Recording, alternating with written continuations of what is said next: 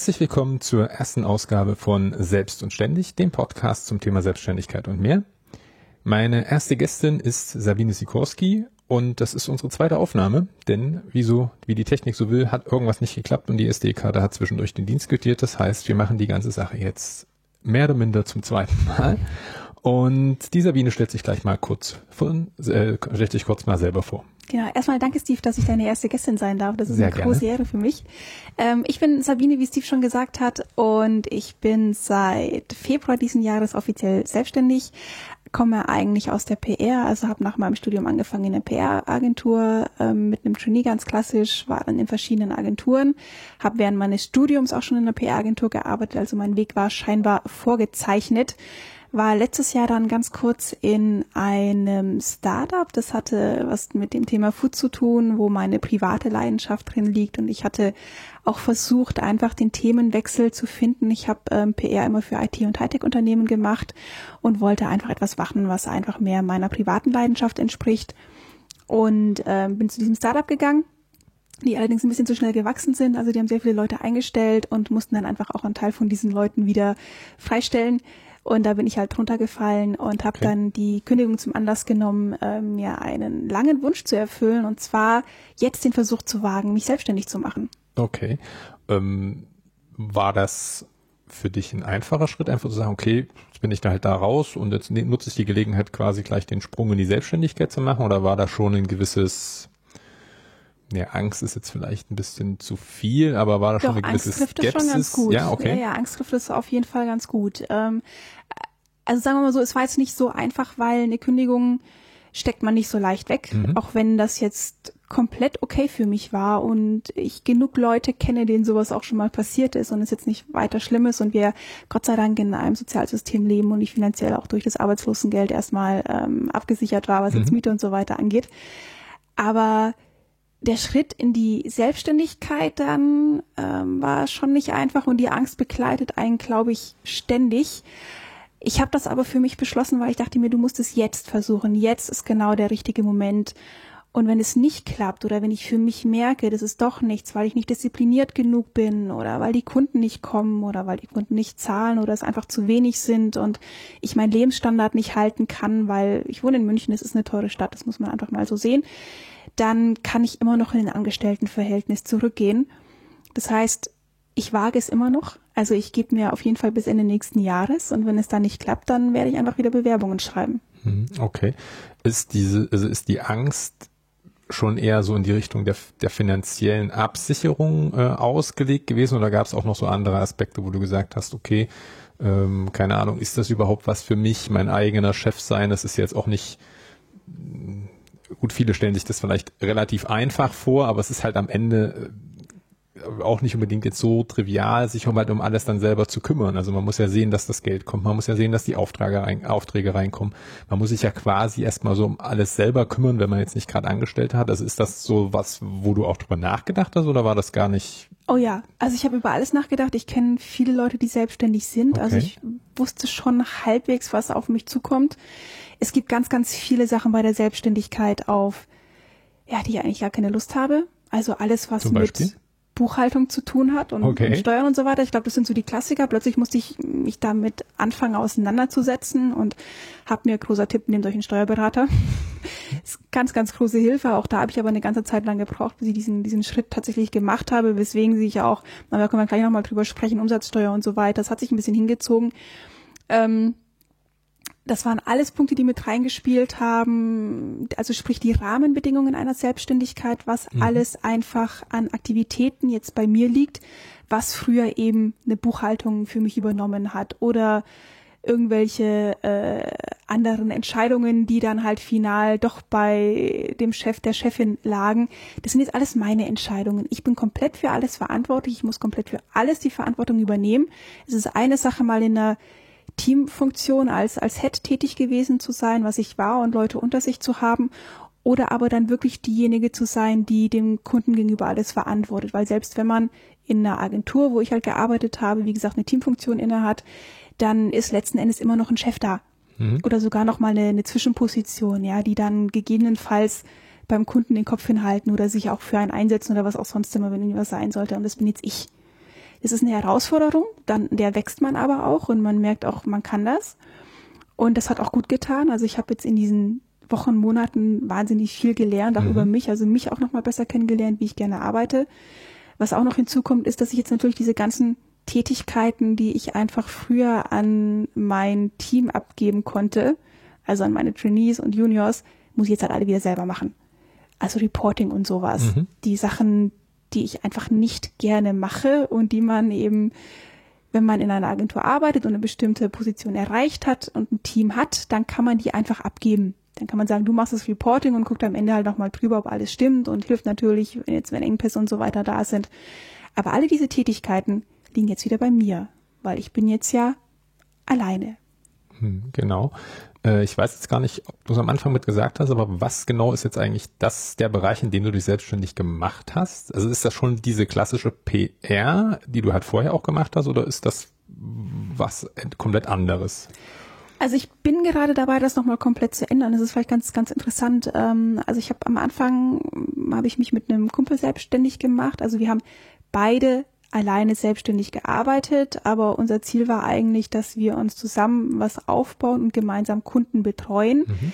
Je nach Größe, dann eben auch alleine oder zu zweit, der eine den Teil, der andere den Teil. Wir haben uns ganz gut ergänzt. Er kommt stark aus der klassischen PR und es macht ihm auch nach wie vor Spaß.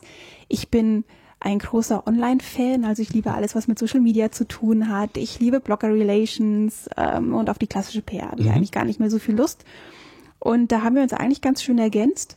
Aber ich habe dann in der Zeit, in der wir auch zusammen gearbeitet haben, festgestellt, ach, ich habe gar keine Lust mehr auf PR.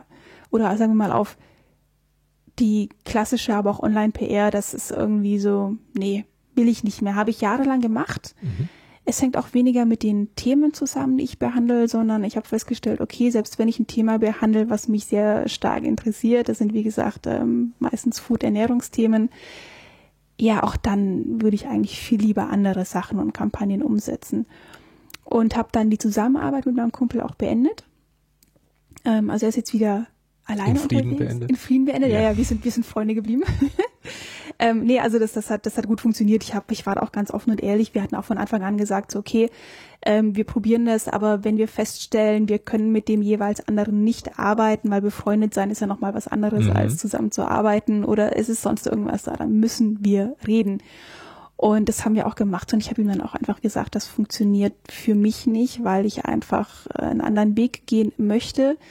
Ähm, und ich muss einfach diese Zeit nehmen, weil ich habe jetzt natürlich mehr Zeit, weil der Kundenstamm es sind noch keine 40 Stunden die Woche, das kann man am Anfang mhm. nicht erwarten. Das heißt, ich habe momentan einfach sehr viel mehr Möglichkeiten, mich auszuprobieren und zu gucken, erstens, wie arbeite ich gerne und was arbeite ich eigentlich gerne und dann halt versuchen, in die Richtung zu gehen, dass man diese beiden Dinge vereinbart. Und wir haben vorhin über die Ängste gesprochen, das vielleicht noch kurz als Einwurf. Ähm, Stichwort Selbstdisziplin ist ja, glaube ich, das, was die meisten Selbstständigen kennen oder wovor dann auch die viele Angestellte, die ich habe, ja, die sagen, okay, Selbstständigkeit, sich selber komplett zu organisieren, nicht zu wissen, man wird um neun oder halb zehn spätestens im Büro erwartet, ähm, sondern auch von zu Hause aus zu arbeiten. Was ich jetzt halt am Anfang noch mache, mhm. also ich habe mir erstmal kein Office gesucht, das mache ich dann, wenn ich ein bisschen, ein bisschen mehr Einkommen habe ähm, das ist schon erstmal relativ hart. Aber gleichzeitig habe ich für mich festgestellt oder im Endeffekt ähm, hat sich ja das, was ich eigentlich schon immer wusste, herausgestellt. Ich arbeite vormittags sehr, sehr gut. Und ich arbeite dann zum Abend hin wieder sehr, sehr gut. Und ähm, ja, so nachmittags habe ich meistens so ein kleines Tief. Äh, das war dann okay. früher so, ja, haben sehr viele. Ja. Ne? Ich meine, klar, äh, als ich noch fest angestellt war, dann habe ich mir da halt so diese Routinearbeiten reingelegt und nicht die, wo ich jetzt kreativ sein musste mhm. oder äh, sonst wie geistig on top, sondern man lernt ja seine Hoch- und äh, Tiefphasen kennen. Und natürlich ist es nicht so, dass ich jetzt jeden Abend vormittags, äh, jeden Tag so, dass ich nur vormittags arbeite und abends, sondern ich arbeite schon teilweise halt ganz normal wie alle anderen von morgens bis abends. Ähm, aber ich mache zum Beispiel dann länger Mittagspause. Also wenn ich merke, so, okay, ich habe jetzt was gegessen und oh, ich habe jetzt gar keine Lust, irgendwas zu machen, dann setze ich mich auf mein Fahrrad und radel hier ein bisschen durch den Westpark. Mhm. Und danach bin ich, bin ich dann wieder fit oder ich gehe halt einkaufen. Dann mache ich halt meine Einkäufe einfach und dann ist es eine zwei-, dreistündige Mittagspause. Aber danach sitze ich dann halt wieder da und dann eben entsprechend länger. Oder ich habe auch schon eine Mitternacht mal gearbeitet. Mhm. Also ich bin, bin eine Eule. Ähm, das ist, das ist für mich völlig, völlig in Ordnung.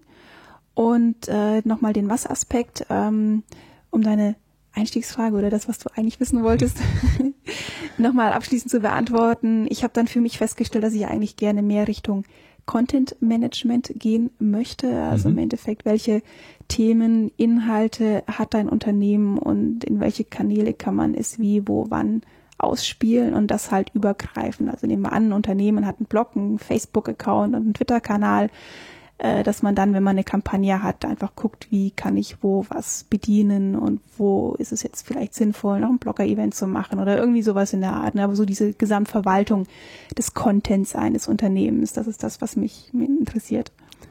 Du bist ja, hast ja am Anfang gesagt, dass du so ein, so ein Online-Fable hast und bist ja auch relativ aktiv. Du hast den wenn ich es richtig weiß, ersten Duration Curation Twitter-Account mitgegründet. Äh, in Deutschland. In Deutschland, ja, sorry. Der, also genau, in Deutschland, in Deutschland genau. Ja. Äh, Munich Loves You, der mittlerweile nicht mehr aktiv ist, aber äh, einer der ersten oder der erste war. Dann äh, organisierst du oder bist zumindest bei der Organisation von einigen Events hier im Münchner Umland äh, relativ aktiv. Äh, die äh, den bist im Social Media Club München, äh, du bist unter anderem auch Organisatoren, Mitorganisatoren der Fuck Up, Schrägstrich Fail Night München. Die habe ich auch noch München geholt. Ja, äh, genau, also du bist schon da relativ aktiv. Würdest du sagen, dass das hilfreich war, Schrägstrich ist auf deinem Weg in die Selbstständigkeit jetzt oder ist das eher was, das ist halt da, aber das hat jetzt keinen, keinen positiven oder negativen Einfluss darauf, äh, dich, dich da äh, selbstständig zu machen. Es hat definitiv einen positiven Einfluss und zwar in Bezug darauf, dass ich durch diese ganzen Aktivitäten ein sehr großes und sehr, sehr schönes Netzwerk habe. Mhm. Und natürlich auch äh, sehr viel Erfahrung mit diesen ganzen Projekten gesammelt habe.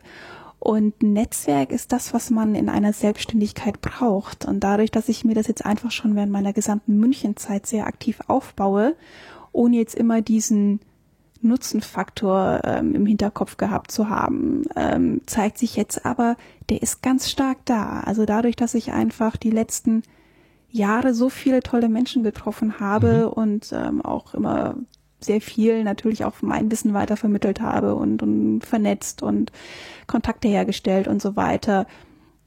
Das sind Sachen, da bekomme ich gerade so unglaublich viel zurück. Also einer meiner ersten und interessantesten Jobs habe ich ähm, über mein Netzwerk bekommen. Ähm, und auch äh, ein, ein Job, den ich, den ich jetzt mache, der mir großen Spaß macht, nämlich für das Stadtportal München.de, mhm. kümmere ich mich mit um Twitter, also da bin ich für mehr Interaktion zuständig, ähm, also für den Fun-Part, was ich gut finde. Mhm.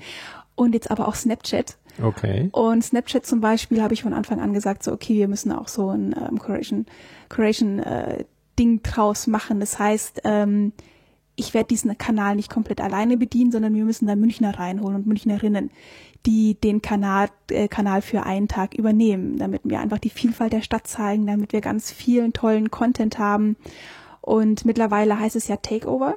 Mhm, okay. Machen viele Unternehmen ja auch. Mhm. Six hatte das zum Beispiel schon, ähm, also es ist jetzt nicht komplett neu, aber das sind alles Sachen, die im Endeffekt auf diese rotierenden Twitter-Accounts zurückgehen, deren Ursprung ja in, in Schweden liegt. Mhm. Und äh, damit haben wir jetzt auch angefangen und es ist wirklich, wirklich toll, weil ganz viele Leute sich darauf freuen, den Account einfach für einen Tag zu übernehmen. Zwischendurch snappe ich immer mal wieder aber die ganzen Erfahrungen, die ich damals von der ehrenamtlichen Geschichte mit Loves You gesammelt habe und gemacht habe, was einfach auch die Überlegungen, die wir damals reingesteckt haben, was kann denn passieren, wenn wir jemand Fremden einfach so einen Twitter-Account geben? Mhm. Macht er dann Porno-Tweets oder äh, rassistische Tweets oder mhm. sowas, ne? Also ähm, was, was kann denn da alles passieren? Das sind alles Überlegungen, die mir jetzt zugutekommen und auch natürlich auch die ganzen Kontakte, die ich damals gesammelt habe, weil ich jetzt viele einfach wieder kontaktiert habe und so, hey, wollt ihr das nicht wieder machen, was ihr damals gemacht habt, aber nicht für eine Woche, sondern nur für einen Tag und auf Snapchat. Und deswegen spielen diese ganzen Aktivitäten eine ganz, ganz große und sehr, sehr positive Rolle. Okay. Ähm, wenn du jetzt, also du bist jetzt na, so ein Dreivierteljahr, sag mal fast ein Jahr äh, selbstständig unterwegs. Wenn du das jetzt vergleichst mit deiner Angestelltenzeit äh, vom einerseits, wir hatten das schon, das Thema Arbeitszeit, wie du dir das halt einteilst, äh, habe ich jetzt eher so als Vorteil herausgehört, dass du da jetzt ein bisschen freier bist. Aber so im Allgemeinen, wenn du dir jetzt diese, diese Angestelltenzeit mit deiner bisherigen Erfahrung im Bereich der Selbstständigkeit vergleichen würdest, wo siehst du, ja, also Positives äh, und wo siehst du eher Negatives? Also so im direkten Vergleich, ist dir da schon was aufgefallen, wo du sagst, naja, okay, das, da würde ich, wäre ich jetzt froh, wenn ich angestellt wäre und hier finde ich es eigentlich ganz gut, dass ich jetzt selbstständig bin. Absolut. Also es gibt natürlich immer auch eine negative Seite. Ähm, Fange ich einfach mal mit der an. Äh, Punkt eins: keine Kollegen. Okay. Das ist ein großer äh, sozialer Nachteil. Also ich habe ja vorhin schon erwähnt, ich arbeite momentan noch von zu Hause aus. Mhm. Ich hatte für, für ein paar Wochen, das war ganz toll, ähm, da hatte mir ein Kumpel, auch wieder aus meinem Netzwerk, ein guter Bekannter, mhm. ähm, einen Platz in seinem Büro angeboten, der halt vorübergehend frei war. Mhm. Und damals musste ich auch nichts bezahlen, was ich super nett von ihm fand, weil er hat gesagt, hey Sabine, du kannst nicht die ganze Zeit in der Wohnung hocken, du, ich habe momentan Platz, ähm, kommst du zu mir? Und ich so, ja, okay, cool. Und der ist jetzt aber wieder besetzt, weil er jetzt halt mhm. jemanden gefunden hat, der, der bezahlt. Das ist ja auch alles äh, legitim und so weiter. Ähm, es fehlt also jemand, mit dem man reden kann. Mhm. Ich habe das für mich so gelöst, dass ich jetzt sehr viel mehr aus dem Haus gehe. Also dass ich einfach zusehe, okay, ähm, auch wenn ich dann den ganzen Tag zu Hause vielleicht noch im Schlafanzug oder der Jogginghose rumsetze, dass ich mich abends dann anziehe und Freunde treffe oder nachmittags auf einen Kaffee gehe mhm. oder sowas. Dass ich da einfach die sozialen Kontakte, die man normalerweise in der Arbeit hat und wenn man nette Kollegen hat, spricht man ja auch privat, dass ich die einfach ähm, anders kompensiere und jetzt öfter aus dem Haus gehe. Dann kommt bei den Kollegen natürlich noch der Austausch hinzu. Also das mhm. ist ja auch immer ganz wichtig, dass man sich einfach entweder mal über einen Kunden auskotzen kann oder einfach sagt so, hey, ich habe eine Idee für einen Kunden, was meinst du denn dazu? Kann das funktionieren? Oder auch einfach mal zu sagen, ich habe keine Idee. Können wir einfach mal kurz ein ja. kleines Brainstorming machen ähm, und dann dadurch wieder weiterkommt. Das sind jetzt Sachen, die wegfallen aber womit ich angefangen habe und was auch schon ganz gut funktioniert und ich denke, das ist auch eine gute Sache für alle Selbstständigen, ist mir auch hier ein Netzwerk aufzubauen. Also dass ich dann einfach, wenn ich mich mit anderen Selbstständigen auf einen Kaffee treffe, dass wir dann einfach auch mal über die Arbeit reden und uns da gegenseitig unterstützen und einfach auch mal sagen, ja, hast du mal da und daran gedacht oder ähm, den und den Kontakt äh, hätte ich noch für dich oder so in der Art und mhm. dann ist der Austausch auch wieder da. Und ich denke, das muss man auch machen, weil man kann natürlich ein Einzelkämpfer in der Arbeit sein, aber man sollte kein Einzelkämpfer im Leben sein. Und deswegen ist Austausch sinnvoll und wichtig. Ähm, das ist ein Punkt. Dann spielen natürlich Kunden mit rein ähm, in den Agenturen, in denen ich war. Klar, man versucht immer Kunden reinzubringen, aber Manchmal kommen die auch einfach von selbst ähm, oder weil jemand anderes mhm. die Kunden dran gebracht hat. Ähm, man kann aktiv an, an Pitches mitarbeiten, aber man ist jetzt nicht immer unbedingt derjenige, der aktiv rausgeht und sagt, äh, hey, du willst du nicht zu uns kommen, damit wir für dich arbeiten können, sondern es gibt jemanden, der das erledigt. Und dann kümmert man sich halt darum, dass man diesen Kunden gewinnt oder diesen Kunden eben gut betreut, je nachdem, was man da halt für eine, für eine Tätigkeit inne hat da bin ich jetzt auch ganz alleine für zuständig. Also ja, klar, ich kriege Empfehlungen aus dem Netzwerk oder werde empfohlen und dann funktioniert es auch, aber de facto muss ich überzeugen. Ich habe nicht ein Team neben mir im Pitch, die dann auch noch da sind und äh, gute Arbeit machen, sondern das bin ich. Nur ich. Und das ist natürlich schwierig, das Finanzielle spielt natürlich noch mit rein. Ich weiß nicht, was ich am Ende des Monats für Geld mhm. auf meinem Konto habe. Ich weiß es einfach nicht. Klar, es gibt einen kleinen festen Kundenstamm, aber äh, auch hier ähm, ein Kunde ist ist jetzt weggefallen. Es hat lag nicht an meiner Arbeit, Gott sei Dank, haben sie mir auch ganz offen so gesagt, sondern es hatte interne Gründe. Aber das war ein Kunde, der hat mir meine Miete gesichert. Mhm. Und das war dann schon erstmal so, dass ich mir dachte, so, wow, shit. Ähm, wo kommt denn jetzt der Rest her? Weil alle, also wie gesagt, es war halt fest Miete und mhm. halt so diese Fixkosten, die ich habe und die anderen Kunden, die ich habe, das war halt immer so auch das Schöne, wo ich dann halt doch mal dann essen gehen kann. Mhm. Ähm, hat sich aber auch erledigt, weil es ist dann einfach was Neues nachgekommen. Aber ich weiß es nicht. Das kann, das kann morgen auch wieder vorbei sein. Ja, dann kannst du sagen, wir haben jetzt doch keine Gelder mehr oder wir sind mit deiner Arbeit nicht zufrieden oder was auch sonst immer. Das heißt, ich weiß es nicht. Äh, das ist natürlich schwierig, wenn man eigentlich ein Sicherheitsmensch ist und ich weiß eigentlich ganz gerne, dass ich meine Miete zahlen kann. Mhm. Auf der anderen Seite, äh, und es ist natürlich weniger, klar. Also jetzt am Anfang der Selbstständigkeit, das weiß jeder, man verdient am Anfang nicht so viel, das ist auch ganz normal, das ist auch okay so.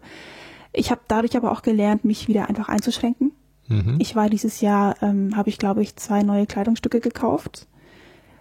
Es geht auch, weil eigentlich ist der Kleiderschrank ja voll. Eigentlich ja. Eigentlich ja, aber man geht dann ja doch ganz gerne shoppen. Äh, habe ich jetzt einfach ein Jahr lang nicht mehr gemacht. Also wie gesagt, so zwei, zwei neue Sachen, mal, mal ein Rock und ein T-Shirt oder sowas. Ähm, und ansonsten halt einfach nicht. Mhm. Es geht auch. Ähm, Essen gehen einfach reduziert. Und ich koche ja gerne, also und ich hab, kann jetzt ja auch endlich wieder zu Hause kochen mittags, das ist auch nicht so das Thema. Also es ist ganz schön, gleichzeitig festzustellen, dass man doch mit sehr wenig sehr gut klarkommt. Mhm. Die Freiheit ist ein ganz, ganz großer Pluspunkt. Ein ganz, ganz großer Pluspunkt den ich sehr, sehr genieße. Da spielt natürlich negativ auch mit rein, dass ich mich selbst disziplinieren muss. Ähm, also wenn ich morgens eine Stunde beschließe, morgens eine Stunde länger im Bett zu bleiben, ja, dann äh, muss ich die halt abends dranhängen. Ne? Ähm, das heißt, ich habe es aber mittlerweile auch ganz gut geschafft, da einigermaßen diszipliniert zu sein. Wenn ich jetzt so Abende habe, wie gestern, da war ich auf der Wiesen, dann bin ich halt heute ein bisschen später aufgestanden als normal. Das ist auch okay. Das darf aber nicht der Regelfall werden. Würde er mir ne? wahrscheinlich als Angestellter dann genauso machen dass man da vielleicht auch ein bisschen später auf Arbeit kommt, aber. Da würde man in die Kleidzeit, also ich hatte immer ja. Kleidzeit, Gott sei Dank, hätte ich dann wahrscheinlich gnadenlos ausgereizt. Das ist dann auch okay. Ähm, aber diese Selbstdisziplin, äh, Selbstdisziplin, Entschuldigung, äh, dann wirklich immer aufzustehen und nicht zu sagen, ich schlafe heute mal bis elf, ähm, ist schon, man muss man, muss man schon ein bisschen an sich arbeiten, weil sonst bereut man es einfach, wenn man dann äh, das Ganze wieder so spät machen muss. Aber du hast schon, schon einen, einen, sag mal, so einen normalen Tagesrhythmus für dich schon vorgelebt oder ist es halt einfach so, dass du sagst, ja, wie es kommt, kommt's? Nee, ich habe ich hab einen normalen okay. Tagesrhythmus für mich vorgelebt. Ähm, also ich stehe um halb acht auf und äh, also mein Wecker klingelt um sieben. Entweder ähm, schaffe ich es dann sofort die Augen aufzumachen. Manchmal checke ich dann auch schon Mails im Bett, beantworte vielleicht schon mhm. mal ein, zwei, wenn die wichtig sind. Und dann stehe ich meistens so gegen halb acht auf. Äh, wenn ich meine Mails nicht schon im Bett gecheckt habe, mache ich es dann, setze mir einen Tee auf, äh, beantworte dann so ein paar Mails. Manchmal mache ich dann eine halbe Stunde Sport. Und dann fange ich so um halb neun, neun an zu arbeiten, frühstücke nebenher so ein bisschen und kann dann eigentlich immer ganz gut konzentriert durcharbeiten und dann hat man ja meistens so nach zwei, drei Stunden so das erste kleine Tief und dann mhm. gehe ich halt duschen okay, ja. und mache mich fertig und finde das eigentlich ganz angenehm, vielleicht noch ein kleines zweites Frühstück und dann äh, sitze ich aber eine halbe Stunde später auch wieder am, am Schreibtisch mhm. und habe halt dieses Tief mit der Aktivität äh, im Badezimmer, also das Duschen dann einfach ganz gut ja überwinden können. Mhm. Ne? Und in der Arbeit gehst ja für gewöhnlich geduscht hin oder ist jetzt ihm selber überlassen, wie er das macht. Aber da kann ich dann nicht, wenn ich um elf ein kleines Tief habe oder um zwölf dann sagen, so, ich gehe jetzt mal eine halbe Stunde um den Block, das geht halt nicht. Und das kann ich jetzt hier halt machen. Aber für gewöhnlich arbeite ich dann immer noch ein bisschen und dann esse ich meistens zwischen zwei und drei zu Mittag. Ähm, und dann hängt es halt davon ab, ich habe vorhin gesagt, dass ich dann manchmal da auch so ein kleines Tief habe, ob ich dann entweder das Gefühl habe, okay, kannst jetzt wieder gut weiterarbeiten und dann hast du Routinearbeiten, die du erledigen kannst. Oder aber ich gehe dann einkaufen. Es ist wirklich schön, tagsüber mhm. einkaufen gehen zu können und das nicht abends um halb acht in Bayern, ich weiß nicht, wer die alles hört, aber in Bayern machen die Supermärkte um 20 Uhr zu. Ja. Und ich habe oft bis 19 Uhr gearbeitet halt. Das, ist, das heißt, man ist dann einfach um halb acht abends mit allen anderen im Supermarkt. Das nervt. Ja, Jetzt gehe ich halt tagsüber. Da bin ich dann mit den Hausfrauen, Müttern und Rentnern im Supermarkt und es ist viel schöner und angenehmer und ruhiger. War in der frischen Luft, hab Sonne abbekommen, gehe manchmal auch einfach radeln mhm. und komme dann halt wieder ganz gut erholt nach Hause und kann dann weiterarbeiten. Äh, du hattest ja vorhin gesagt, äh, da ist mal ein Kunde weggebrochen, dann kommt mal wieder ein Kunde, neuer Kunde dazu. Hm, erstmal so die allgemeine Frage, welches Kundenklientel sprichst du generell an? Also, sag mal, PR oder Unterstützung für PR und, und Kommunikation ist jetzt vielleicht nicht unbedingt was für den zwei, drei Mann Betrieb. Also sicherlich hat es der ein oder andere, da äh, könnte es auch vertragen, aber in der Regel leisten die kleineren Unternehmen sich da nicht. Also sprichst du schon eher, sag mal, gehobenen Mittelstand, Großunternehmen an oder wo ist so die Zielgruppe? Also die Zielgruppe, das ist etwas, ähm, was ich jetzt seit meiner neuen Veränderung noch gar nicht so klar definiert habe und wo ich noch okay. ein ganz großes To-Do habe, wo wahrscheinlich gerade alle anderen Selbstständigen die Hände über den Kopf zusammenschlagen und ich denke so, Mädel, du musst doch wissen, wen du da, wen du da eigentlich richtig betreuen willst. Ähm, Mittelstandsunternehmen gerne, auf jeden Fall spannend. Momentan habe ich eher kleine, kleinere Geschichten. Also ich habe einen Verlag dabei, ähm, der, der, der großen Spaß macht. Ich habe äh, das Stadtportal München.de dabei das sind natürlich mehr Leute, die da angestellt sind, ähm, aber es, es sind eher kleinere Geschichten aktuell. Okay. Und das ist aber auch ganz spannend. Und wenn der zwei, drei Mann-Betrieb sagt, ich, wir brauchen dich jetzt einfach nur für ein Projekt, aber nicht dauerhaft, weil wir uns das leisten können, aber wir wollen jetzt ähm, kurzfristig, keine Ahnung, wir haben einen Produktlaunch oder wir wollen ein Blogger-Event organisieren, kannst du uns das machen oder wie funktioniert es überhaupt mit diesen Influencern, ähm, was hast du da für Ideen, dann mache ich das. Okay. Und ähm, wie machst, also die, die Akquise, also wenn du hast ja gesagt, da ist mal ein Kunde weggebrochen, also sitzt du dann da und wartest, bis halt irgendjemand auf dich zukommt? Stelle ich mir etwas schwierig vor, weil ich glaube, in München gibt's ja vielleicht doch den einen oder anderen mehr, der in dem Bereich dann aktiv ist, oder gehst du schon auch aktiv auf Unternehmen zu, oder spielt auch wieder das Netzwerk eine Rolle, woraus du Kunden gewinnst, beziehungsweise durch das Netzwerk vielleicht hier und da einen Tipp kriegst, wo jemand sagt, hier, der und der sucht da gerade was, wo ist, wie ist quasi so deine, also muss jetzt nicht alle Geheimnisse verraten, aber wo ist deine Akquisequelle oder wie, wie kommst du an Kunden? Momentan tatsächlich ausschließlich übers Netzwerk. Okay. Also finde ich wahnsinnig. Ist auch nicht verkehrt. Überhaupt, sich, überhaupt ja. gar nicht. Also ich finde es ich find's ganz, ganz faszinierend, wie sich daraus einfach immer wieder neue Sachen ergeben, die dann auf mich zukommen. Ähm, klar, wenn man an dem Kunden schon dran ist, dann schlägt man immer mal wieder Sachen vor, die mhm. man machen kann. Oder ähm, wenn jemand sagt, hey, ich suche jemand für das und das, dann sage ich halt hier, ich kann das machen. Ähm, und da ergibt sich eigentlich gerade bis jetzt noch, noch alles raus. Aber in okay. die Akquise muss ich definitiv stärker rein. Das ist dann auch ein großes To-Do für nächstes Jahr. Aber momentan genieße ich einfach gerade noch ähm, ja, so ein bisschen, ein bisschen das Leben. Ist ja auch völlig legitim. Du bist ja auch noch jung und äh, da darf man, da darf man das ja auch, darf man natürlich auch, wenn man älter ist. Ähm, die, du bist jetzt noch nicht so lang selbstständig, Pi mal Daumen ja. Aber gibt es in dieser Zeit schon was, wo du sagst, so das war deine größte Herausforderung, also wo du, wo du ja schon dran zu knabbern hattest oder was, was dir schwer gefallen ist, diesen, diesen Schritt zu gehen oder diese Sache dann entsprechend anzugehen? Oder war das bisher eigentlich eher relativ problemlos? Nee, auf keinen, auf keinen Fall. Also Selbstdisziplin haben wir ja schon, mhm. schon äh, länger, länger drüber gesprochen. Ähm, war schwer für mich am Anfang.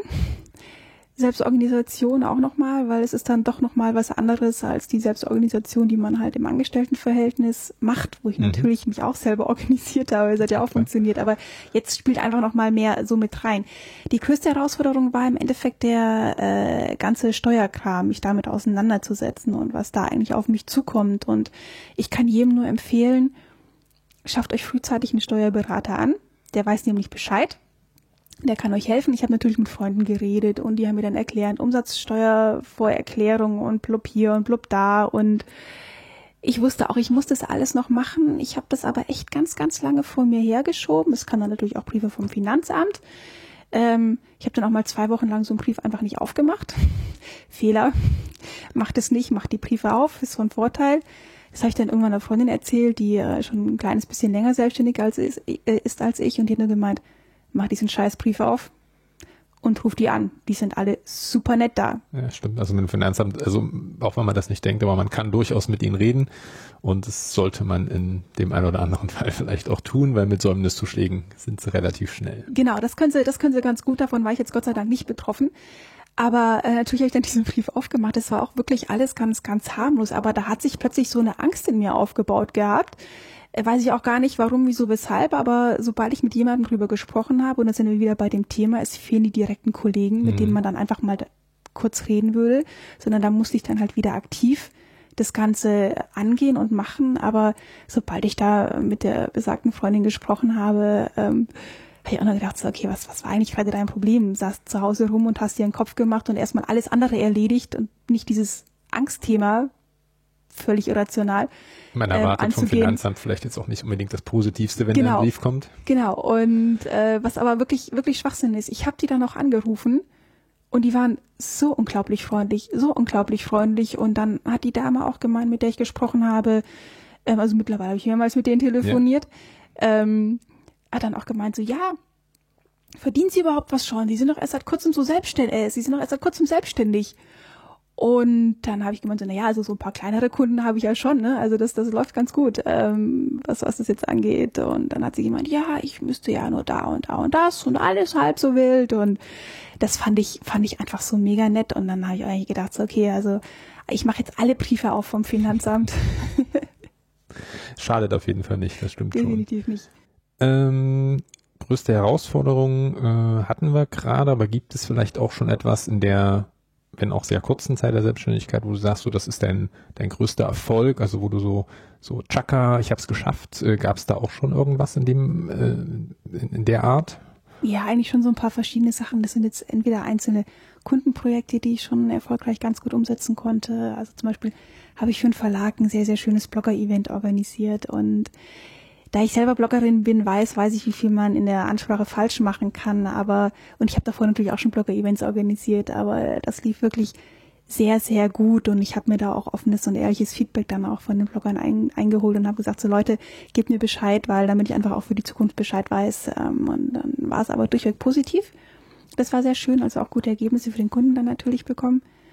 Und dann aber auch festzustellen, wie viel ich dann eigentlich doch kann wenn ich es will, beziehungsweise mich damit auseinandersetze und dass eben auch Angstthemen gar keine sein müssen, wenn man sich einfach nur einmal hinsetzt und sich damit auseinandersetzt und vielleicht noch ein paar Leute fragt, dass es nämlich auch dann ganz gut funktionieren kann ähm, so eine allgemeine Frage, um vielleicht nochmal den Titel dieses Podcasts ein bisschen aufzugreifen. Würdest du jetzt äh, sagen, dass selbstständig auch dieses klassische selbst und ständig ist? Oder ist das eher, also zumindest aus deiner Erfahrung herausgesprochen, äh, eine übertriebene Darstellung?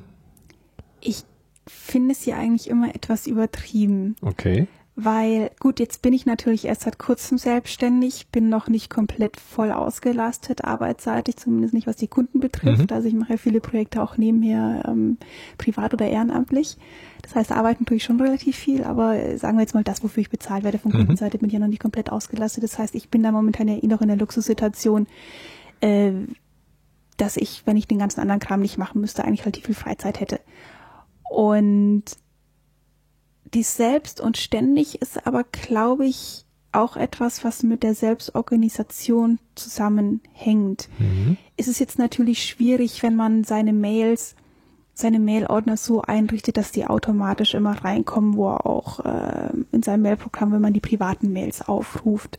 Ich habe das für mich aber so gelöst, dass ich dann teilweise einfach den Arbeits-E-Mail-Ordner offline schalte abends. Und das kam nämlich sonst in der Vergangenheit vor, dass ich dann halt abends um 10 einfach auf eine Mail geantwortet habe. Und wenn man für ein Startup arbeitet, dann kriegt man halt abends um 10 auch nochmal eine Mail. Und ich dachte mir, naja, komm, beantworte es jetzt noch schnell, ne?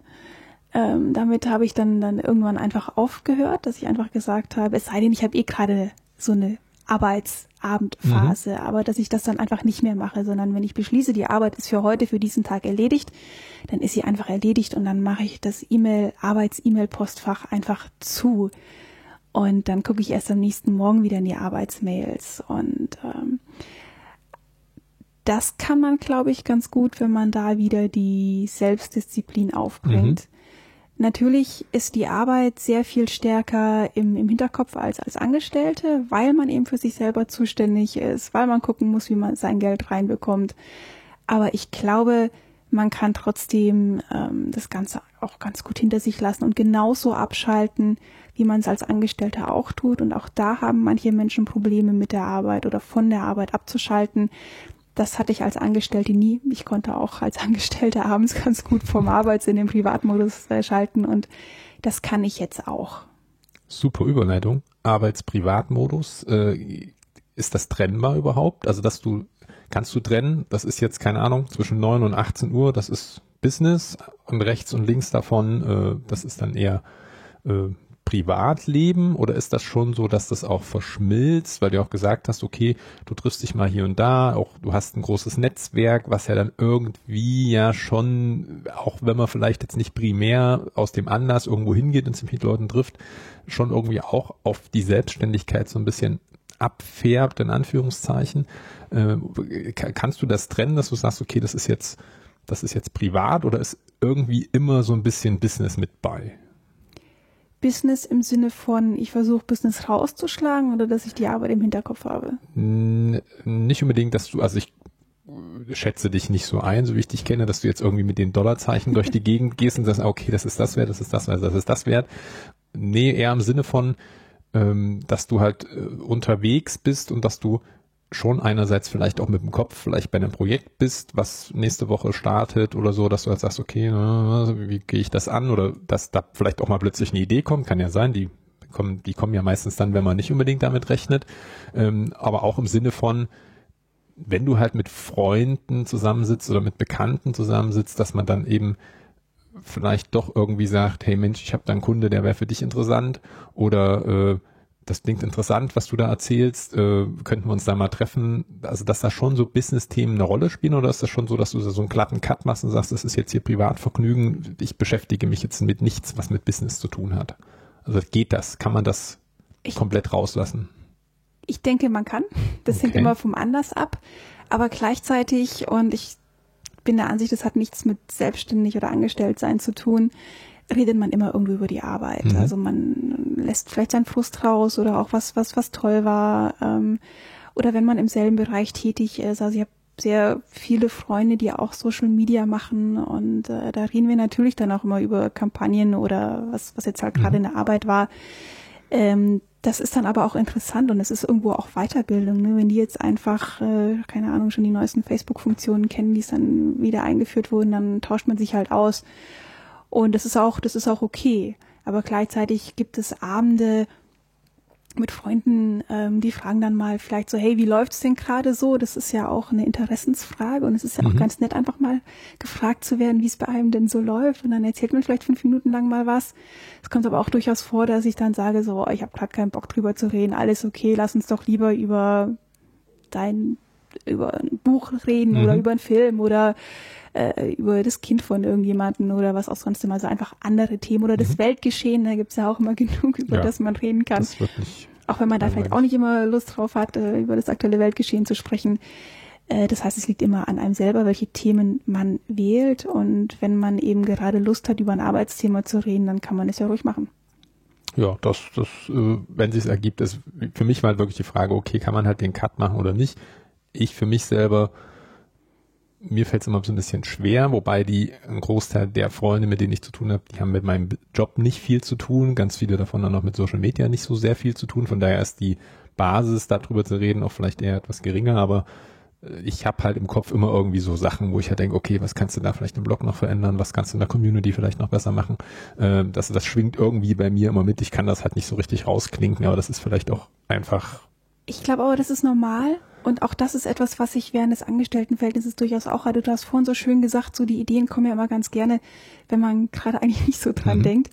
Und das ist bei mir tatsächlich auch so. Jetzt bin ich ja äh, in der Kreativbranche tätig ähm, und ich habe ganz viele Ideen immer auf dem Fahrrad.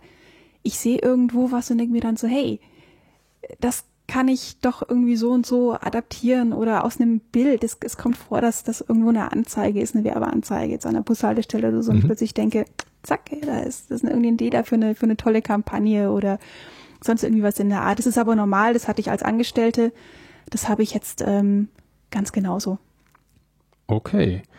Ähm, Nochmal zurück zum Thema Steuern, Buchhaltung, Zahlen im Allgemeinen. Das ist ja, wenn man selbstständig ist, wenn man sein eigenes äh, Business hat, vielleicht nicht ganz so unwichtig. Also Spaß machen soll es schon, aber am Ende ist natürlich auch ganz interessant, äh, dass äh, unterm Strich was bei rauskommt, dass man halt seine Rechnungen bezahlen kann. Ähm, du hast gesagt, oder du hast den Tipp schon gegeben am Anfang, man soll sich einen Steuerberater und Steuerberaterin nehmen. Ähm, hast also macht dieser Steuerberater, diese Steuerberaterin für dich eher nur so die beratende Tätigkeit im Sinne von, ja, du musst hier darauf achten und das muss so und so laufen oder äh, macht diese Person oder dieses Steuerbüro komplett deine ganze Buchhaltung oder machst du die, sag mal, die laufende Buchhaltung auch selber und gibst dann quasi nur so das hm, große Ganze im Sinne von Jahresabschluss an, an das Steuerbüro ab? Die laufende Buchhaltung mache ich selber, also meine mhm. Umsatzvorsteuer, ähm, die, die melde ich selber an. Okay. Aber diese, diese Grundberatung, was ich da wie ausfüllen muss und dass ich auch beantragen kann, dass ich die Umsatzsteuer immer erst einen Monat später angeben muss, das habe ich alles vom, vom Steuerberater bekommen. Mhm. Ähm, wenn ich zwischendurch Fragen habe, wie rechne ich denn was ab, damit es korrekt ist, dabei hilft mir mein Steuerberater. Ähm, ich durchlaufe momentan den Prozess, mich bei der KSK anzumelden. Mhm. Künstlersozialkasse, für genau, die, die es nicht wissen. Künstlersozialkasse für Selbstständige. Äh, da In der Kreativbranche ist es also ist jetzt nicht für alle Selbstständige gedacht, aber also alles, was so mit, wie der Name es schon sagt, Künstlern und Kreativen im weitesten Sinne zu tun hat. Ganz genau. Und dabei hilft mir auch der Steuerberater. Mhm. Also auch da hat er gesagt, was ich im Endeffekt alles einreichen muss, damit das dann auch entsprechend angenommen wird. Die ganzen Unterlagen stelle ich noch zusammen, die wollen viel Papier haben. Mhm. Und ähm, dann kriegt er aber natürlich die, die Jahresabschlusssteuer, werde ich mit ihm machen. Mhm. Langfristig muss ich halt gucken. Also meistens habe ich den Anspruch, viel selber machen können zu wollen ähm, wenn ich irgendwann sage, hey, ich bin da jetzt so firm, dass ich das komplett ohnehin bekomme, dann mache ich das komplett ohne. Aber ganz ehrlich, der hat mir schon so viele Sachen erzählt, äh, was, was ich auch bei meinen bisherigen Steuererklärungen anders hätte machen können, angeben können, mhm. allein auch was man alles angeben kann. Ähm, an, an, bei der Steuererklärung, dass ich mir dachte, okay, es ist eigentlich schon sehr sinnvoll, einen Experten zu fragen. Und dafür gibt's ja auch die Experten. Genau. Und deswegen, wie gesagt, einen Teil mache ich selbst laufende Buchhaltung und bei allem, wo ich einfach noch Fragen habe, frage ich ihn einfach. Also, also du hast auch schon den Überblick über deine Zahlen, du weißt, wo du, also du weißt jetzt nicht nur, was du auf dem Konto hast, das ist ja das eine, äh, aber du weißt jetzt auch schon, äh, quasi wie so die Geschäftsentwicklung ist, wobei das wie gesagt bei dir ja ein relativ kurzer Zeitraum ist erst, aber und dann äh, ist auch noch sehr gering, also dieses äh, Einkommen ist jetzt momentan noch nicht so so riesig. Ja, ich habe eine wunderbare Excel-Liste dafür. Mm, okay, das klassische gute alte Excel. ja, klasse. ja, vielleicht optimiere ich das irgendwann noch mal, aber für den für den Anfang und da, wo ich jetzt stehe, ist es wirklich eine schöne Excel-Liste. Da habe ich dann genau aufgelistet, welcher Kunde, welcher Zeitraum, wann ich eine Rechnung gestellt habe, wie viel Mehrwertsteuer nochmal extra ausgewiesen, mhm. ähm, wann ich die Deadline gesetzt habe. Also ich Zahlungsziel. Zahlungsziel, mhm. genau. Dann markiere ich mir das auch rot, wenn die einfach zu spät mit der Überweisung dran sind, damit ich weiß, okay, äh, ich schreibe dann halt mal eine Woche später eine freundliche Erinnerung. Mhm. Ähm, mahnen musste ich bisher Gott sei Dank noch nie, aber so eine freundliche Erinnerung habe ich dann auch schon mal geschrieben. Das ist ja auch in Ordnung. Und äh, dann schreibe ich auch rein, wann das Geld angekommen ist, damit ich dann auch wieder weiß, wann muss ich das denn jetzt eigentlich in welchem Steuermonat angeben. Mhm. Und da habe ich da dann eine ganz tolle Excel-Liste. Okay, aber das ist, also ich finde es schon mal, ich finde schon mal gut, dass du es, dass du es wirklich selber machst. Äh, hast du betriebswirtschaftliche Hintergründe? Also hast du da Kenntnisse in dem Bereich schon? Null. Oder das? Null, okay. Null, deswegen ist das alles auch so nervig. Ich habe gedacht, so Gott, jetzt hast du was studiert, was dir halbwegs Spaß gemacht hast. Vielleicht hättest du lieber BWL studieren sollen, aber ich wäre nicht glücklich geworden mit BWL. Ja, ich, also ich habe ja gar nicht studiert und äh, ich mache es größtenteils auch selber, weil ich finde es halt, ich finde es halt wichtig, dass man die laufende Buchführung zumindest im Unternehmen hat. Also klar wird es da auch wieder Unternehmen geben, wo das vielleicht einfach nicht geht, weil der Handwerker halt eher draußen ist und seinen Hammer und, und äh, Nagel äh, da entsprechend bearbeitet und vielleicht sich jetzt nicht unbedingt mit Zahlen rumquälen muss, aber ich finde es halt schwierig, sage ich mal, wenn man halt alles ins Steuerbüro abgibt und die dann vielleicht mit einem, weil die haben ja auch nicht nur einen Mandanten, sondern ein paar mehr. Und dann ist es in der Regel so, dass so ein Steuerbüro so vielleicht ein, zwei Monate so ein bisschen hinterherhängt, zumindest meiner Erfahrung so, dass du da halt deine Zahlen, deine aktuellen Zahlen halt mit ein bisschen Verspätung kriegst. Das klingt jetzt vielleicht nicht viel, ein, zwei Monate, aber ich finde halt schon wichtig, dass man dass man als Unternehmer, Unternehmerin so ein bisschen den Überblick behält über seine eigenen Zahlen, wo steht man, wie entwickelt sich vielleicht auch welcher Geschäftsbereich, wenn man mehrere hat. Äh, das kann man ja sehr schön, wenn man es dann etwas außerhalb der Excel-Liste im Buchhaltungsprogramm macht, kann man das ja auch ein bisschen sehen anhand der Konten, äh, vielleicht auch mit Vorjahresvergleichen dann. Also das finde ich halt wichtig, deswegen äh, die Frage, aber auch selbst wenn du eben keine buchhalterischen Kenntnisse hast, habe ich ja auch nicht gehabt und habe mir die halt selber angeeignet, äh, finde ich es halt gut, dass du zumindest die, die laufende über, den laufenden Überblick behältst und halt nicht komplett alles abschiebst. Das ist ja auch am Ende eine Geldfrage. Der Steuerberater will ja auch ein bisschen Geld dafür Eben, haben. Kostet auch Geld. Ich habe jetzt den Vorteil, dass ich auch eine ähm, liebe Freundin habe, die Buchhaltung gelernt hat. Also die das frage ich dann halt Vorteil, auch zwischendurch ja. einfach immer mal und im Endeffekt, wenn man ein gewisses Alter erreicht hat, dann hat man ja eh gelernt einigermaßen oder sollte äh, einigermaßen gelernt, mit seinen Finanzen umzugehen. Das heißt, ja. ich hatte eh schon immer grob den Überblick und in meiner Studentenzeit, da habe ich tatsächlich auch eine Zeit lang ein Buch geführt über meine Ausgaben und einfach mal geguckt, okay, was gibst du eigentlich monatlich für Essen aus? Was hast du an sonstigen Kosten? Ähm, das ist ähm, jetzt noch wichtiger als damals, aber wenn man jetzt nicht ein Spitzenverdiener ist und weiß, okay, ich kriege jetzt einfach jeden Monat so und so viel Geld automatisch auf mein Konto. Das ist wirklich gut zu wissen, wo das Geld bleibt. Ne? Also kann man sich einmal eine Übersicht machen, empfehle ja. ich eh jedem, ob ja. angestellt oder selbstständig. Also auch, genau, auch im privaten Bereich ist auch das im privaten äh, Bereich, nicht, ne? nicht unbedingt unwichtig. Genau, einfach mal gucken, was geht im Monat für Miete raus, was geht für Versicherungen raus. Ähm, für Essen. Für Essen, genau. genau. Also da weiß ich einfach, es ist so ein von bis Betrag genau. bei mir. Ähm, und dann gibt es nämlich immer noch diesen sonstiges Posten der mit irgendwelchen unregelmäßigen Ausgaben mhm. dann, dann verbunden ist. Und da im Endeffekt festzustellen, so, okay, da gibt es eigentlich auch immer einen bestimmten Fixbetrag, ja, auch wenn ich jetzt vielleicht nur zweimal im Jahr Kontaktlinsen kaufe und mhm. Kontaktlinsenreinigung da, das waren dann also die Posten, die ich da drauf geschrieben habe, äh, dann ist das äh, der Friseurbesuch alle zwei, drei Monate, ja, das ist jetzt kein regelmäßiger Posten, sprich einmal im Monat, sondern Aber kommt halt alle Geld was irgendwo da sein genau, muss. Genau, alle zwei, drei, vier mhm. Monate kommt das dann und da irgendwann mal festzustellen, okay, das ist eigentlich erstaunlicherweise auch immer ein gewisser Fixbetrag monatlich.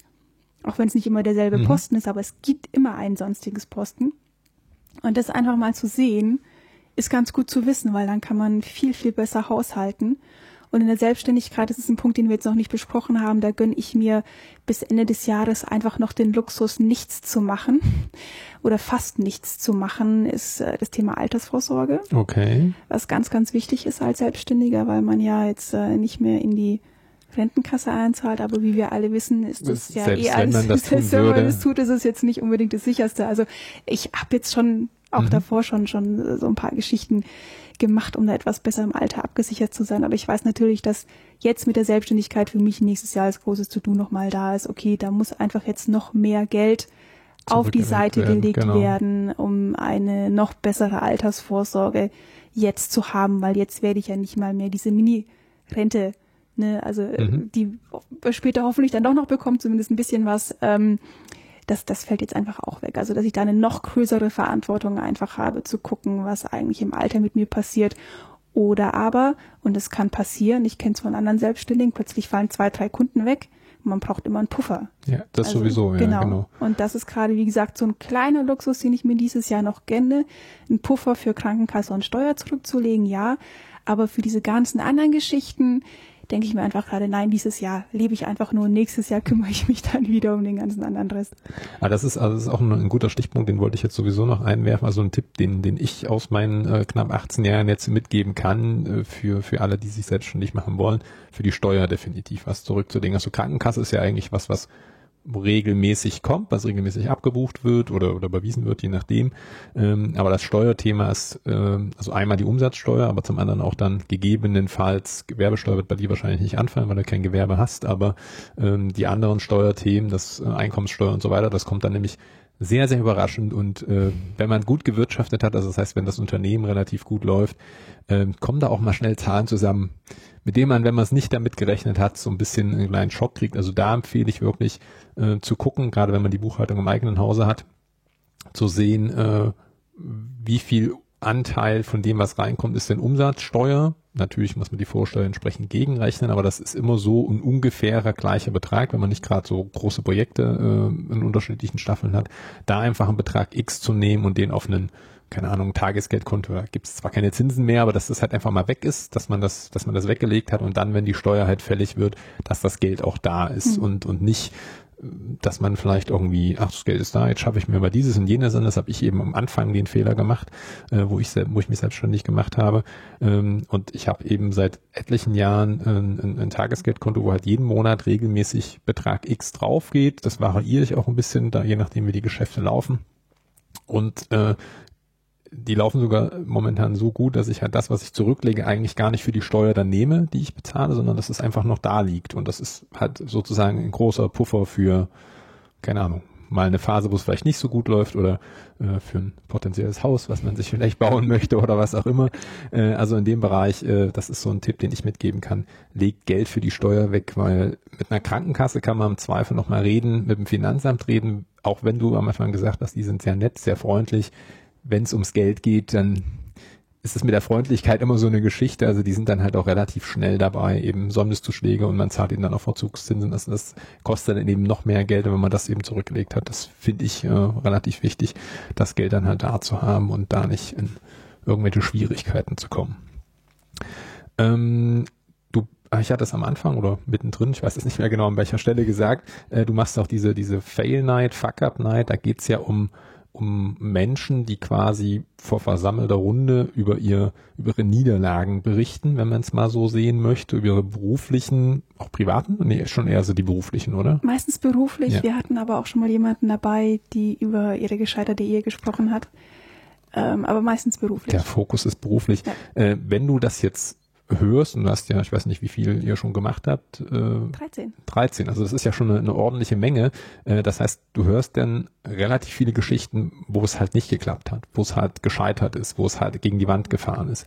Äh, ist das was, was dir was jetzt vielleicht noch ein zusätzliches Angstpotenzial schafft, wo du, wo du jetzt so ein bisschen Bammel vorhast, oder ist das einfach was, wo du sagst, okay, das wusste ich von vornherein, dass es schief gehen kann. Also dem sollte man sich ja schon irgendwo bewusst sein.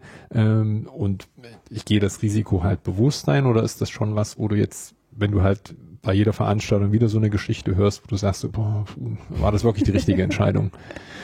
Also wir haben ja jetzt da nicht lauter Selbstständige, die erzählen, es hat mit der Selbstständigkeit nicht geklappt, sondern wir haben ja alle möglichen Scheitergeschichten. Mhm. Ähm, aber eigentlich ist äh, das, das Gegenteil der Fall. Es macht nämlich Mut. Und zwar insofern, als dass die Redenden Wege aufzeigen, aus einem Scheitern oder aus einer Niederlage oder aus dem sich ganz tief unten im Tal mhm. zu befinden, rauskommt. Und das war auch etwas, als ich letztes Jahr, ich habe es ja kurz erwähnt, mir wurde gekündigt und ich hatte dann natürlich ein Gespräch mit der Chefin und habe dann im Laufe des Gesprächs realisiert, dass mir gerade gekündigt wird, weil sie hat es nicht sofort ausgesprochen, sondern sowas wird ja sehr nett gemacht.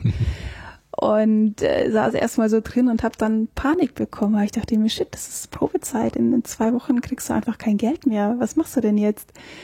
Und habe dann während dieses Gesprächs, ähm, was wirklich nett war, also ne, die, die Chefin war schon schwer in Ordnung, ähm, Mechanismen in meinem Kopf drin gehabt äh, aus den Gesprächen, die bei mhm. den Fuck Up und Fail Nights, die ich in München organisiere, mit organisiere, äh, mir aufgezeigt wurden von den Sprechern, die da waren. Und eine ist mir besonders in Erinnerung geblieben. Das war ähm, ja eine, die, die war um die 30, die hatte ihr Volontariat bei einer Zeitung gemacht und wurde wurde nicht übernommen und ist dann wirklich, was eigentlich klar war, Printmedium, sorry, es funktioniert heutzutage nicht mehr. Es trotzdem ist es natürlich schwer, schwierig gewesen für sie und sie hat einen Vortrag gehalten, in dem sie zehn Punkte aufgezeigt hat, die sie ihrem Vergangenheits-Ich mitgeben möchte, okay. von dem Standpunkt, den sie jetzt hat.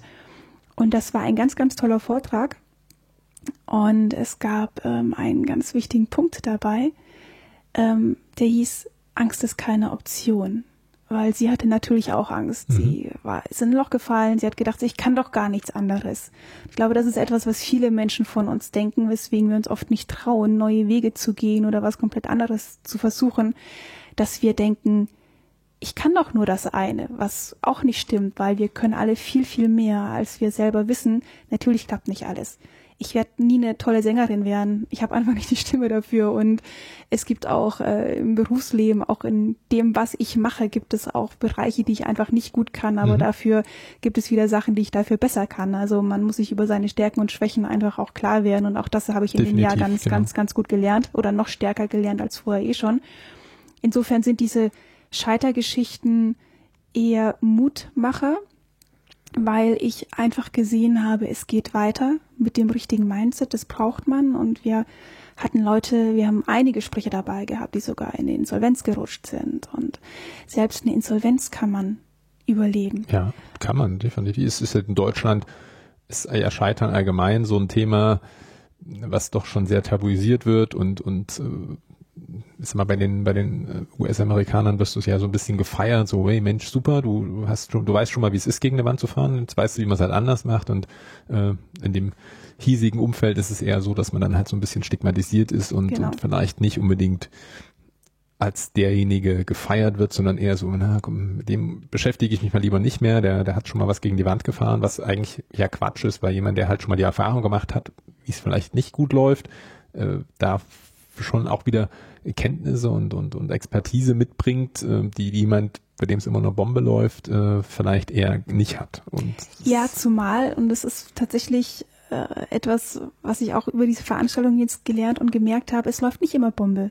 Nee, auch bei denen, nicht. die vermeintlich alle super erfolgreich sind, ist es einfach nicht so. Ähm, hinter Erfolg steckt verdammt viel Arbeit und meistens läuft halt irgendetwas nicht, aber wenn man wirklich gut erfolgreich ist, es fällt keinem in den Schoß. Also den wenigsten. Den wenigsten, ja. wahrscheinlich schon dem einen oder anderen, aber den wenigsten fällt es in den Schoß. Das heißt, es steckt Arbeit dahinter. Es hat irgendetwas schon mal nicht geklappt, aber die haben für gewöhnlich Wege, damit umzugehen. Und das zeigen mir auf. Also sei es jetzt äh, entweder die mentale Stärke, die man ähm, irgendwie entwickelt, um mhm. daraus rauszukommen, oder aber weil es halt vom Umfeld irgendwie sonst wie gepasst hat, ähm, was nicht heißt, dass die Leute, die bei uns sprechen, nicht auch dadurch in eine Depression oder sowas gerutscht sind. Es kommt alles vor, aber sie zeigen Wege auf, wie man da rauskommt, und zwar viele Wege. Ne? Jeder hat seinen eigenen. Bei dem einen ähm, ist es vielleicht der Glaube gewesen, ähm, bei dem anderen ist es der Rat von Freunden gewesen. Ähm, eine andere hat sich dann aus, aus eigener Stärke da wieder rausgerappelt ähm, oder gesagt, so, okay, jetzt bin ich ja eh schon ganz unten, jetzt kann ja nicht mehr viel schief gehen, weil jetzt ist es auch Gute egal. Ja. Genau. Und dann muss halt jeder für sich, wenn er auch in dieser Situation ist oder in einer ähnlichen Situation, der kann dann aus diesen ganzen vielen tollen Ratschlägen diejenige für sich auswählen, die für ihn passt. Aber das, was wir den Leuten mit auf den Weg geben wollen und was ich selber daraus gelernt habe, ist einfach, es ist nicht vorbei. Es ist nur ein Moment und es geht weiter. Mhm. Und das ist eigentlich eine, eine sehr schöne Lehre und Lektion. Und auch wenn man ganz, ganz tief unten ist und sich richtig, richtig schlecht und scheiße fühlt, hat man immer noch diesen Gedanken im Hinterkopf, zu wissen, es geht irgendwie weiter und den muss man einfach ähm, bewahren und an dem muss man sich festhalten und dann schafft man es nämlich auch wieder wieder rauszukommen. Ich habe natürlich die Hoffnung, ich werde mit dieser Selbstständigkeit nicht so stark scheitern, dass ich irgendwie in ein ganz tiefes Loch falle. Aber ähm, ich werde dann zumindest Mechanismen haben, ähm, um das hoffentlich zu überstehen, falls es soweit kommen sollte, was wir nicht hoffen das, äh, ja, also es wird, das, das kann ich dir schon mal vorwegnehmen, ein kleiner Spoiler, es wird sicherlich Täler geben und es wird aber auch wieder eben nach oben gehen. Also das ist völlig normal. Das, äh, wie gesagt, ich habe das in 18 Jahren äh, lief das nicht immer alles Bombe. Also da gab's immer mal was, immer mal Phasen, wo es vielleicht nicht so besonders gut lief, gerade am Anfang, die, wo auch die Kenntnisse und einfach die Erfahrungen gefehlt haben. Äh, aber da, wo ein Tal ist, kommt in der Regel irgendwann auch wieder ein Berg. Also von daher ähm, nicht entmutigen lassen. Das ist eigentlich fast schon ein sehr, sehr gutes Schlusswort. Ähm, eine Frage habe ich noch und dann äh, denke ich, sind wir äh, für den heutigen Tag auch durch mit den lustigen Pannen zwischendrin, mit den nicht funktionierenden SD-Karten hat das ja auch ein bisschen länger gedauert als eigentlich geplant. Aber eine Frage noch zum Abschluss was würdest du einem, einer, einem Freund, einer Freundin raten, äh, auch wenn deine Expertise jetzt äh, noch nicht so groß ist mit diesem einen Jahr, aber was würdest du jemandem raten, Freunden, Bekannten, äh, die jetzt zu dir kommen und fragen, hey Mensch, ich würde mich gern selbstständig machen, was, was würdest du denen mitgeben auf den Weg? Was, was hältst du für, für äh, ja wichtig, äh, jemanden zu sagen, der jetzt diesen Weg in die, in die Selbstständigkeit gehen würde, möchte? Ich durfte tatsächlich schon jemanden beraten. Ah, okay, uh, super. Genau, also äh, war, war, war ganz, ganz spannend, dass ich da meine ersten Schritte schon mal so weitergeben durfte und halt auch die Learnings daraus, weil, äh, okay, also Schritt Nummer eins, mach alle Briefe vom Finanzamt auf. ja gut, das, das ist äh, genau ein wichtiger, ein wichtiger Ganz, ganz wichtiger Punkt. Ähm, um auf die Geschichte von vorhin nochmal zurückzukommen. Also im Endeffekt der erste Punkt ist, versuch's und trau dich. Mhm. Das ist, denke ich, ganz wichtig, weil viele tragen sich mit dem Gedanken und ich glaube, viele machen es auch nicht. Mhm. Ähm, ein zweiter Punkt ist, sei dir darüber klar, wie du arbeitest. Also mach dir wirklich, mach, mach dich vor dir selbst nackig, guck dir deine Schwächen an, sei dir deiner Schwächen bewusst. Ähm, und dann, dann versuch damit klarzukommen, sei dir aber auch deiner Stärken bewusst. Und geh auch mit diesen gut um. Mhm. Schaff dir ein Netzwerk, wenn du noch keins mhm. hast. Du brauchst ein Netzwerk, das ist das A und O. Lerne ständig.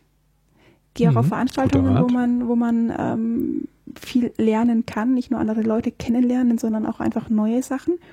Probier dich aus.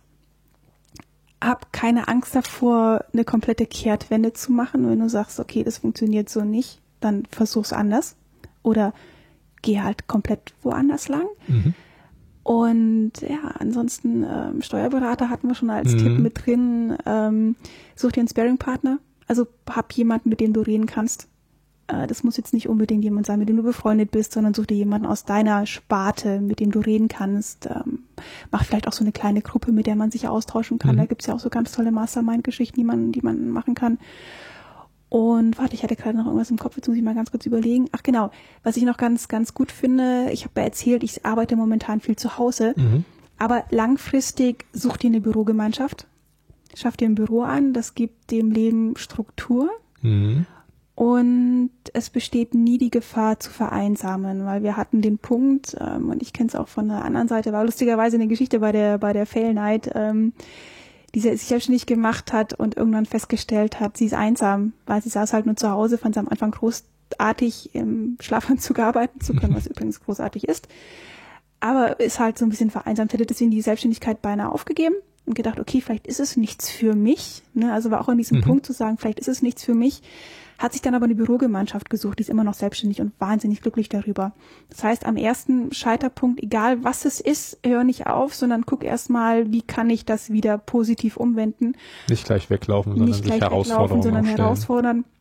Und deswegen ist es auch ein wichtiges Learning für mich, nachdem eben meine kurzfristige Bürogemeinschaft wieder vorbei ist, äh, mir langfristig für nächstes Jahr eine neue Bürogemeinschaft zu suchen, bei der ich dann wenigstens drei Tage in der Woche bin, weil dann hat sich auch gleich wieder das soziale Leben erledigt, weil mhm. dann gibt's ja wieder Menschen, mit denen man ja, reden kann. Ja.